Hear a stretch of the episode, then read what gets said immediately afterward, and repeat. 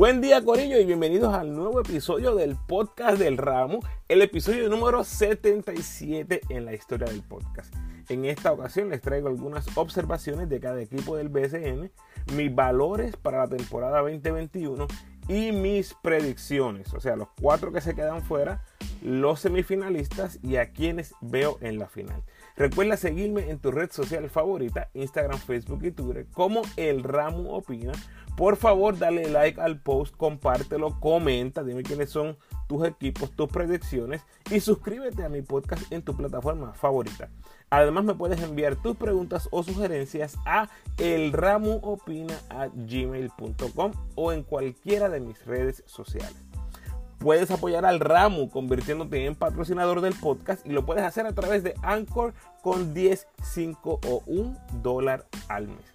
Agradecido por tu sintonía. Que disfrutes. Bueno, aquí vamos. Déjame comenzar disculpándome. No vamos a poder tener la previa. La grabé con Paco de los Clecas del Deporte. No sabemos qué pasó con el file todavía. Yo creo que lo está buscando Paco. Yo creo que estuvimos hablando como hora, hora y media, una previa completa de cada equipo, pero no se pudo, no tengo tiempo para hacer una previa igual, así que vamos con esto, eh, porque no los voy a dejar arrollados. Por aquí, eh, una que otra observación más significativa de cada equipo y al final mis predicciones para los valores y cómo veo terminando los equipos. Vamos con los capitanes de Arecibo, el equipo del siglo XXI con 11 finales, una rotación enorme con una base de talento nativo extraordinario, debe terminar primero en la temporada regular y por ende tener ventaja de cancha local en todos los playoffs. Esa amplia rotación le permitirá tener a Walter y Huertas fresquitos para la postemporada. Y la rotación es tan y tan buena, gente, que solo en el banco pueden tener cinco inicialistas más tres jugadores de banco. Es algo realmente impresionante. Este equipo es mejor que probablemente los cuatro equipos que, se, que van a quedar eliminados. Así de bueno es el banco de Arecibo. Los Vaqueros de Bayamón, campeón defensor, eh, franquicia más ganadora del BCN con 15 campeonatos. Eh, se repiten prácticamente todas las piezas de la fórmula ganadora, incluyendo al dirigente Nelson Colón y guiados por Angelito y Romero ambos en pleno pico de sus carreras. Eh, quiero aclarar algo, los que me siguen en las redes sociales vieron que durante la temporada pasada estuve compartiendo las estadísticas y lo que estaba haciendo Steven Thompson en la División 2 en Italia. Y eran unos números impresionantes. Juegos de 30 y pico de puntos, eh, más de 10 rebotes en algunos juegos, robos, tiros libres en, en doble dígito. O sea, un juego realmente espectacular. Y quiero que usted tome esto, Este, tenemos que tener una justa perspectiva. El rol de Steven Thompson en ese equipo era el de cargarlos ofensivamente. Esa liga es una liga donde prácticamente todos los jugadores eran más jóvenes que él. Una liga prácticamente sub-25. Es una liga de desarrollo. No es la misma liga donde estaba jugando Gary Brown. ¿Qué significa esto? Eh, Thompson llegando a los vaqueros o el potencial que llegue a los vaqueros, jamás en la vida va a tener ese rol, porque ya tenemos jugadores establecidos en los vaqueros. Y como veo a Thompson, eh, tal vez es contribuyendo grandemente del banco, esas posiciones 2 y 3. Y si logran convencer a Thompson que se quede la temporada completa, podría ser la pieza clave en este rompecabezas que busca crear Bayamón para el back-to-back. Porque le daría minutos de calidad a los vaqueros en la 2 y la 3, como les dije. Esto les tira el chicle bastante a Javier Mojica, le da muchos minutos de descanso a Mojica que los necesita. Y si todo esto hace clic, me parece que podría incluso ganarse la posición como el 3 regular en el equipo. Eh, Benito saldría del banco, Thompson en la 3, un jugador con unas herramientas ofensivas extraordinarias que los vaqueros definitivamente le darían la bienvenida. Y de nuevo, si demuestra que está a ese nivel, que yo creo que sí, sería una transición bien fácil incluirlo en el cuadro regular de los vaqueros en la 3 Eh, y ahí pues se suma ya Angelito, Mojica, Romero sale del banco, pero es un contribuidor excelente. Eh, yo creo que sería algo fenomenal. Este es el best case scenario para los vaqueros. Ahora, si Angelito o Romero se caen del caballo y se lesionan, eh, se van a poner los huevos a peso en el rancho. Eso es así.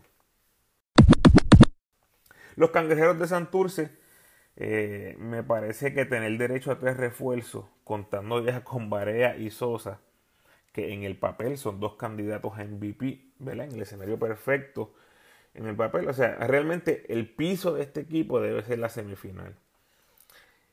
Fanático cangrejero, tengo que decirte algo muy importante. Por favor, no te emociones mucho con los refuerzos de entrada. Sean buenos o sean malos, no importa. Lo único que tienes que estar seguro es que esta administración va a tener a tres caballos en cancha a la hora de ir por ese campeonato. No, no se sabe qué, qué, jugadores se van a ir. Posiblemente se van a ir un montón de, jugadores a Europa a jugar por el mundo. Los mejores refuerzos van a jugar alrededor del mundo. Eso es, es sí, es ley. Pero en Santurce les puedo asegurar que van a tener, de lo disponible, van a tener tres de los mejores refuerzos disponibles cuando las millas cuentan. Así es como lo veo. Y eso, combinándolo con Barea y Sosa, saludables obviamente, más lo que tienen del banco, Filiberto, Viñales si se queda toda la temporada, Benjamín Colón. Eh, hay piezas ahí para hacer daño en los playoffs. Se ha hablado mucho de Barea. Mi teoría con Barea es la siguiente. Eh, no sabemos realmente cuál va a ser su rol en Dallas. Ni siquiera se ha hecho el anuncio oficial. Se dice que tuvo conversaciones, pero no hay un anuncio oficial todavía. En la página de los Mavs no aparece como miembro del staff técnico. Así que si eventualmente se concreta su firma, pues ya vamos a ver cuál será su responsabilidad. Pero lo que Barea dijo recientemente es que estará con Santurce toda la temporada. Y si eso es así, cuidado con Santurce, que este cangrejo pica. Además, además, este es el tipo de franquicia donde los jugadores que estén molestos en otras franquicias, a.k.a. Diel, a.k.a. potencialmente un Ronaldo Batman, van a caer en Santurce. O hay una alta probabilidad que caigan en Santurce o uno de los equipos poderosos. Vamos a ver qué pasa. Piratas de Quebradilla, campeonato 2013 con Carlos Calcaño, campeonato 2017 con Carlos González y pues siguiendo ese patrón, ahora les toca el campeonato de la Pirata. Eddie Casiano, campeón en el 2012, no había vuelto a una final en el BCN hasta la burbuja. Me parece que de nuevo la defensa será la marca de este equipo. A largo plazo no veo a Holloway ni a Daniels todo el season en este equipo. Holloway seguramente partirá a Europa en algún momento. Y digo de que Daniels no logró la temporada completa, es que Jorge Brian Díaz eh, se ha visto un declive constante a través de su carrera en los últimos años. Y me parece que veo a los Piratas buscando un centro para empezar en el cuadro. Envía a Jorge Bryan al banco. Moncho se mueve al cuadro regular con ese centro refuerzo y entonces obviamente van a tener ese armador eh, refuerzo. Piñero tampoco estará todo el season, ya firmó en Europa, pero el talento que tienen me parece suficiente para que lleguen primero o segundo en la temporada regular. O sea, mucho, mucho recurso nativo en ese roster. Los cariduros de Fajardo, a.k.a. Santeros de Aguada, campeones del 2019 Creo que lo más que me gusta es que vuelven todas las piezas claves, excepto Holland, obviamente. Dudo mucho que juegue. Debe estar buscando la mejor oportunidad en Europa, el mejor contrato posible en Europa. Pero las piezas que tienen están todas en el pico de sus carreras. Tienes a Abreu, a Mendoza, Emi Andújar, Gilberto Clavel, Jonathan viene a tener una temporada excelente, ya ha sido estrella en este equipo, está jugando a un alto nivel. Tienes a Maura y Brady, que ya tienen varios años de experiencia. tiene buena versatilidad en la, en la 4 y la 5. Puedes empezar con Clavel en la 4, con un refuerzo en la 5. Puedes tener a Brady en la 5 con un refuerzo en la 4. Puedes tener en algún momento, ¿verdad? Cuando se juegue el Small Ball a Emi en la 4. O sea, yo creo que tienen una, una combinación bien interesante. Además tienes a Arnaldo Toro que va a tener sus minutitos. El núcleo está ahí. Obviamente la baja de Holland es bien sensible. Yo no creo que juegue, aun si jugara va a jugar poco tiempo. Simplemente no lo veo pasando eh, John Holland. Y como no está John Holland, me parece que eh, el techo de este equipo tal vez sea, sea la semifinal. Definitivamente el equipo con más millaje o el equipo que más millaje le va a meter a sus vehículos. Así que mi recomendación, coach y gerencia, hagan carpool. Leones de Ponce. Eh, en la burbuja dejaron un mal sabor. Obviamente, este es un equipo de tradición, una franquicia gigantesca en el BCN, pero en la burbuja terminaron en último lugar, se vieron muy mal creo que el orgullo debe haber sido tocado en alguna manera, así que deben venir con mucho que probar. Lo más que me gusta de esta edición es que tienes a Murphy y a Ford en la 4. Eh, jugadores que van a tener muchos minutos en ese cuadro regular, saliendo del banco, van a tener muchos minutos en la posición 4. Va a haber muchos minutos para jugadores jóvenes como ellos dos y Hanif. Honestamente no me convencen los refuerzos. Eh, ambos ya pasaron sus mejores años de baloncesto. Lo mismo con Basayo y Carlos Rivera ya anunció que esta será su última temporada. Así que me parece que esta es la temporada perfecta para pasar el batón. Víctor Lee va a ser la constante, pero como ese batón se, se, mueva a la generación más joven, yo creo que ahí es que está la clave de, de este año. Pregunta seria. Si una manada tiene leones bien viejitos y cachorritos, ¿es peligrosa o está en peligro? Ahí los dejo con esa. Mets de Guaynabo. La fórmula en la burbuja probó ser ganadora. Obviamente habían un montón de equipos incompletos, pero la fórmula probó ser ganadora. Regresa Stockton, regresa Núñez y se la vuelven a pegar con el otro refuerzo, o sea que los tres refuerzos la peguen, se van a poner incómodos en una serie de playoffs. Ya vimos, ellos demostraron que no hace falta una rotación de 10 jugadores cuando las piezas que tienes se complementan. A lo mejor son 6, 7 piezas que se complementan. Pero en la regular este equipo va a sufrir, obviamente, porque si no está la aportación del banco, va a ser bien difícil que se mantengan arriba en el standing. Yo creo que lo más que me preocupa en este equipo es la volatilidad de Renaldo Waldman. Al parecer el coach Chris Thomas es un player coach, pero si esto no funciona con Waldman fácilmente podría pedir un cambio o simplemente abandonar el equipo. O sea, es, es muy posible. Y los santeros cariduros los recibirían con los brazos abiertos, los mismos vaqueros los recibirían, los indios definitivamente tendrían bastantes ofertas por Batman, que es un ejemplo que le mencioné, un jugador así pudiera terminar en una franquicia como los Cangrejeros de Santurce. Puedo verlo pasando sin ninguna duda. Los indios de Mayagüez, su coach Flor Meléndez, Mr. 600, ha ganado tres campeonatos en el BCN, pero hace 25 años que no gana un campeonato. Y si lo gana esta temporada, realmente sería una historia épica. Justin Reyes parece ser la noticia más importante hasta el momento. Debería ser la figura principal en este equipo para continuar ese crecimiento, ¿verdad? Con Pizarro, Page, eh, Ruiz, ese núcleo que todos tienen, eh, son contemporáneos, tienen, están más o menos en la misma edad.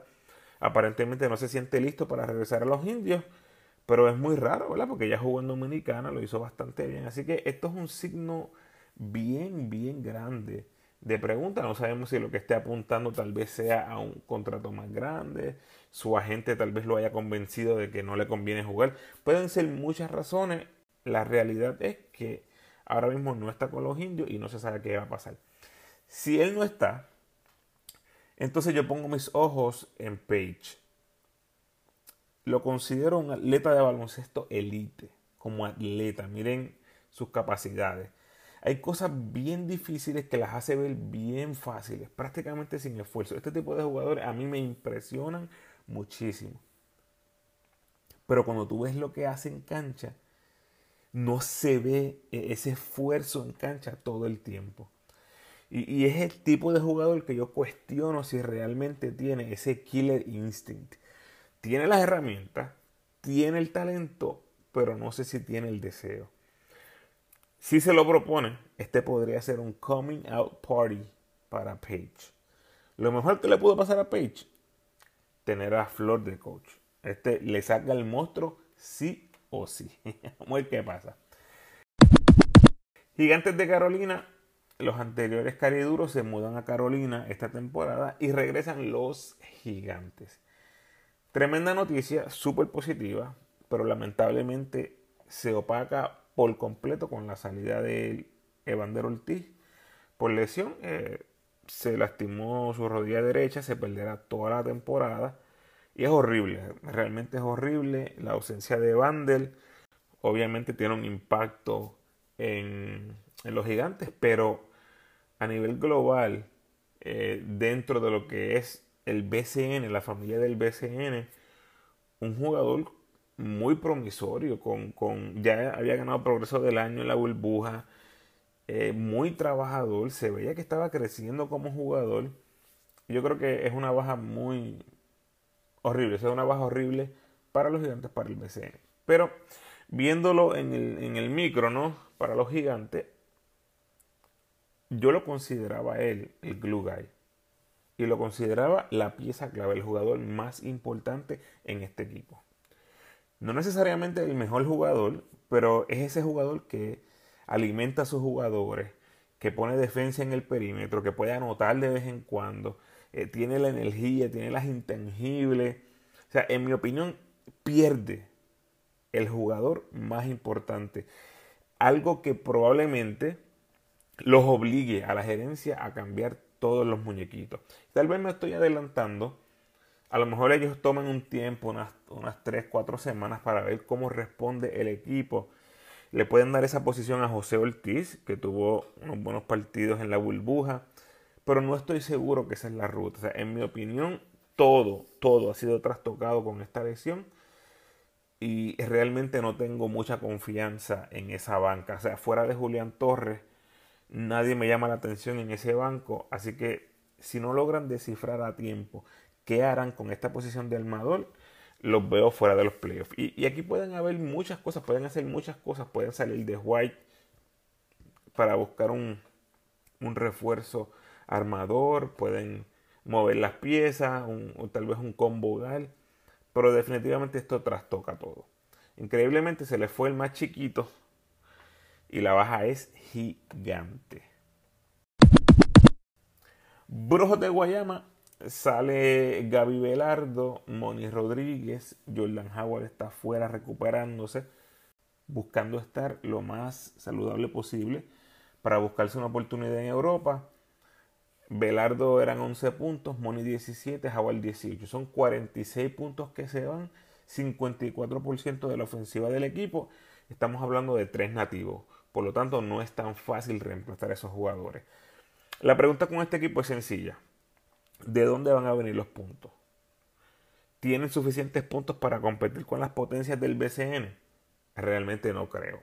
No lo veo. Es una gran oportunidad para Chris Ortiz que es la única nota positiva que pudiera haber. Eh, un jugador que nunca ha anotado más de 12 puntos por juego. Creo que aquí le aplica la misma evaluación que he hecho antes de Emi Andújar, que considero el mejor 3 en la liga, pero no sé si él se lo cree. Yo creo que Chris Ortiz tiene que creerse el mejor jugador de esta versión de los Brujos, cargar este equipo anotando 20 puntos por juego. No sé qué signifique eso, pero si no trae esa mentalidad, este equipo se la va a ver bien feas en el departamento de las victorias. Ya vimos que Beldiel no quiere estar en Guayama. Eh, los mejores años de Javi, de Franklin y de Cleon Penn están en el pasado. Ciertamente, Howard no está disponible. Probablemente no, no, esté disponible toda la temporada regular. No tienes en cancha Clavel, no tienes en cancha Tyler Davis. Eh, Pacheco es la única pieza joven, pero no importa cuánto lo desarrolles, pertenece a Ponce. O sea, viendo el, macro, todo lo que es esta franquicia, esto parece ser una temporada perdida para los Brujos de Guayama. O sea, este año el embrujo se lo hicieron a Guayama. Ojalá me equivoque.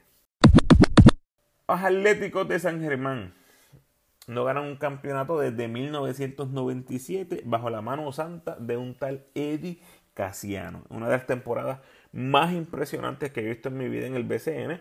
Y los invito a escuchar el podcast número 28 el episodio número 28 de mi podcast, Top 3 temporadas individuales más dominantes en el BCN, junto a Paco. Eh, recordamos esos jugadores eh, impresionantes que vimos cuando éramos más, más jóvenes. Eh, los invito, sé que les va a encantar ese podcast y les va a traer muchas memorias a ustedes de sus mejores jugadores. Bueno, volviendo a San Germán, las piezas claves en la burbuja eh, ¿verdad? Fueron Sosa, Paribas, Jay del Tejada y Branch. Eliminaron a Guada, el campeón defensor, y le sacaron un jueguito a los Piratas, que eran el número uno sembrado. Pero de ese núcleo ya salieron de Sosa, así que eso les hace tremendo boquete, especialmente en la ofensiva. Eh, bien recientemente se reporta que Gary quiere un tiempo para ver qué va a hacer. Pero Corillo, gente que me escucha en San Germán, fanático de los Atléticos Seamos honestos. O sea, no hace absolutamente ningún sentido que Gary juegue BCN este año y ponga en riesgo un potencial contrato de cientos de miles de dólares. Especialmente ahora que viene de una excelente temporada en Italia y además tuvo una gran demostración en el repechaje. O sea, jugar en el BCN no aumenta su valor. Perdónenme si ustedes tenían esperanza, pero honestamente yo lo veo bien difícil. Ojalá me equivoque, ojalá mañana se anuncie que sí va a jugar, que juegue todo el season, pero realmente no lo veo. O sea, sin el más atlético en San Germán, habrá mucho, pero mucho llanto en la cuna. Los Grises de Macao, eh, equipo de expansión, un proyecto a largo plazo, según ha dicho su apoderado. Eh, la realidad es que es bien triste. Eh, si este equipo está cerca de la octava posición a mitad de temporada, será la gran sorpresa. O sea, no hay jugadores nativos probados en el BCN. Es un espacio para mucha oportunidad, para muchos jugadores. Eh, posiblemente de aquí salgan el novato del año y el progreso del año, ¿verdad? Si les dan esos minutos que se supone. Eh, casos como Brian Vázquez, que fue MVP en El Salvador, como Félix Rivera. Pero realmente la cosa está está tan y tan triste que el mejor jugador, el jugador que cogen en el sorteo de expansión, Benjamín Colón, decidió que era mejor tener un rol de banca en Santurce. Detrás de tres refuerzos, como ya les dije, prefirió eso a empezar en Humacao. O sea, e, eso nos, nos tiene que decir mucho, mucho, mucho de qué está pasando en esta franquicia. Pero es interesante porque cualquier jugador que quiera minutos, y esté comiendo banco en uno de los equipos poderosos, podría ver a Humacao como opción. Miren lo que pasó con Derek Riz hace unos años en Ponce. Y ahora es uno de los mejores reboteros en la liga. Hasta llegó a la selección. O sea, estaba comiendo banco en Ponce, lo cambian a Fajardo, ¡boom! Se convirtió en un double-double guy. Eh, excelente, excelente jugador para Fajardo, que incluso llegó a aportar en la selección. Así que eso podría ser una opción para algún jugador, vamos a estar pendientes a eso. Pero la realidad es que esto pinta como desastre. Así se mira ahora mismo. El producto en cancha aparenta que va a ser mediocre. Y si el producto es mediocre, la gente no irá a la cancha. No habrán ingresos económicos, habrá pérdida de dinero. Y eventualmente un receso. O sea, ojalá, ojalá que este receso no pase a mitad de temporada. Ojalá que no se rajen pero todo pinta a que esto será un final fatídico en Humacao. De nuevo, ojalá me equivoque. Si hay algún fanático en Humacao que tiene esperanza o en esa área, la única y remota posibilidad de llegar a octavo, o al menos luchar, es que la peguen con los tres refuerzos. Y las posibilidades de eso son mínimas cuando vemos el historial de los refuerzos. Se tiene un jugador que viene de, División 3 en España promediando 11 puntos. El hijo de el apoderado Anthony Cambó promedió 5 puntos División 3 en España. O sea, todo indica que tendrán una temporada bien, bien gris en Humacao. Bueno, vamos a los valores, Corillo. MVP. Mi pick era Gary Brown. Cómodo. Con esta plantilla y Gary jugando toda la temporada, iba a poner números ridículos. Como ya les mencioné, no lo veo pasando. Yo creo que Gary no va a jugar este año. Así que tengo que descartarlo. Mi segunda opción era David Stockton. Pero honestamente no confío en escoger un refuerzo por lo continuo que se cambian Además de que esta temporada va a ser diferente porque muchos de estos refuerzos van a salir, van a salir a la G van a salir a los campamentos de NBA, van a salir a mejores contratos en Europa, en el mundo. Eh, siempre estos jugadores van a estar buscando donde el campo es más verde. Esa es la realidad. Y Puerto Rico no es ese campo, no es ese campo verdoso. ¿Puede pasar? Pues claro. Recientemente tuvimos a Rayton Terry, Brian Conklin y Paris Baja en la burbuja. Back to back to back refuerzo. Claro que puede pasar, pero lo veo bien difícil. Lo veo bien difícil. Así que mi pick es Angelito. Eh, lo veo entre los líderes en puntos, asistencias y robo. Debe ser el armador más rebotero. Posiblemente veamos su mejor versión al momento. Creo que viene a tumbar cabezas en un equipo de Bayamón que debe, ¿verdad? En el papel debe estar entre los equipos de arriba. Así que me voy con Angelito como mi pick MVP.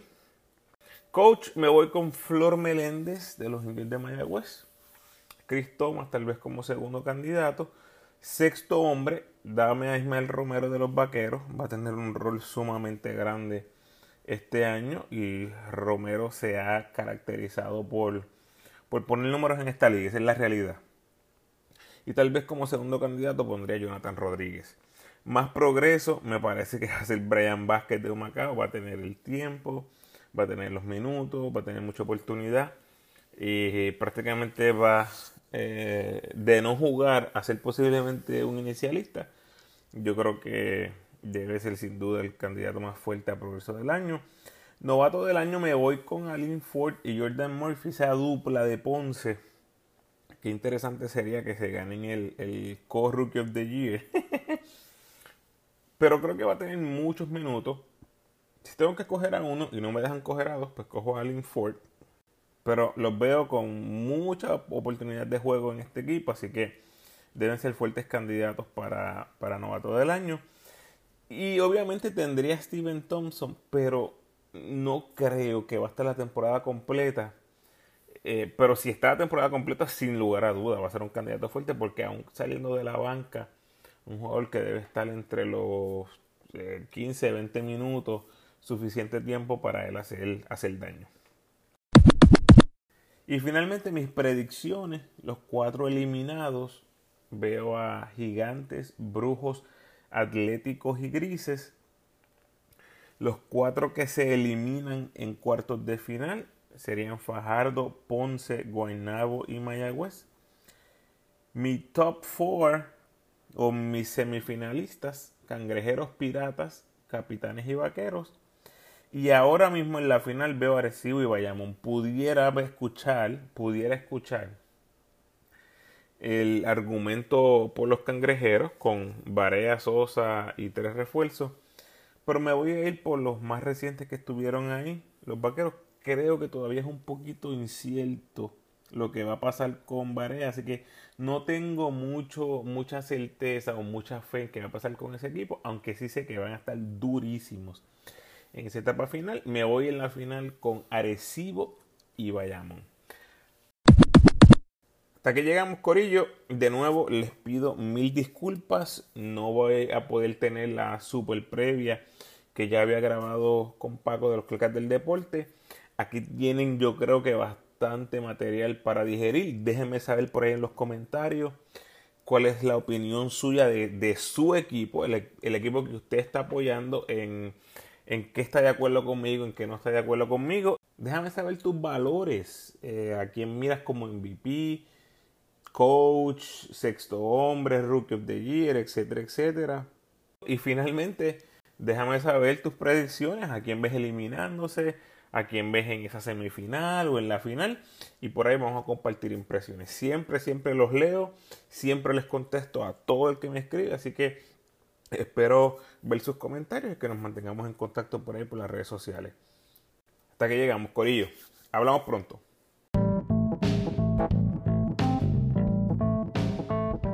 Gracias por sintonizar, Corillo. Por favor, ayúdenme compartiendo este episodio en sus redes sociales y con todos los fanáticos del baloncesto superior nacional que conozcas. Ahora que empieza el BCN es cuando tienes que asegurarte de seguirme en tus redes porque como siempre estaré compartiendo números históricos de los jugadores durante toda la temporada Además que obviamente tendré mi podcast activo con análisis y entrevistas con las figuras que tú quieres escuchar. En el episodio más reciente del podcast, el número 76, analizo lo que fue la actuación de Puerto Rico en el repechaje olímpico en Serbia y mi reacción a la pregunta estúpida, quote ¿verdad? y otros comentarios de nuestro dirigente Eddie Casiano. Así que date la vuelta y me cuentas qué te pareció.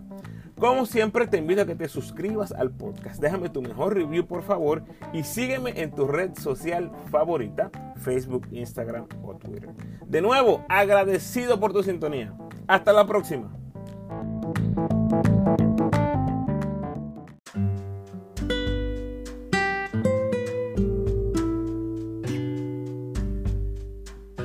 El pensamiento de hoy. Al necio le parece bien lo que emprende, pero el sabio escucha el consejo. Proverbios 12:15. Bendiciones.